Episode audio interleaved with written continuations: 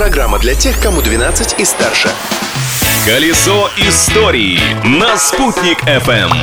Большой и солнечный привет! 6 июля на календаре. У микрофона Юлия Самбердина. Так бы и расцеловала всех, кто настроен на спутник ФМ. Тем более, что для этого есть повод. Сегодня Всемирный день поцелуев. О других событиях из истории дня далее в программе.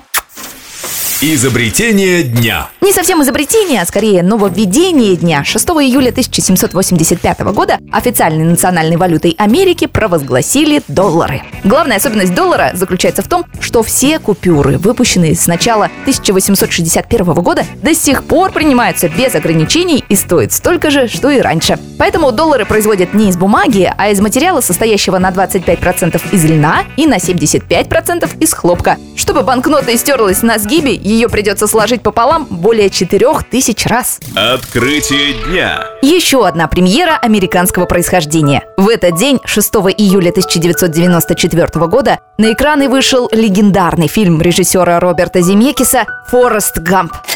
Ты что, дурак? Мама говорит, глуп тот, кто глупо поступает. Я Дженни. Я Форест, Форест Гамп. От главной роли в фильме в свое время отказались известные актеры Билл Мюррей и Джон Траволта. Последний даже признался, что это была роковая ошибка. А Том Хэнкс, который в итоге и воссоздал образ Фореста Гампа, не получил за фильм фиксированную плату. Вместо этого он согласился на проценты от сборов, что в итоге принесло ему более 40 миллионов долларов. Событие дня.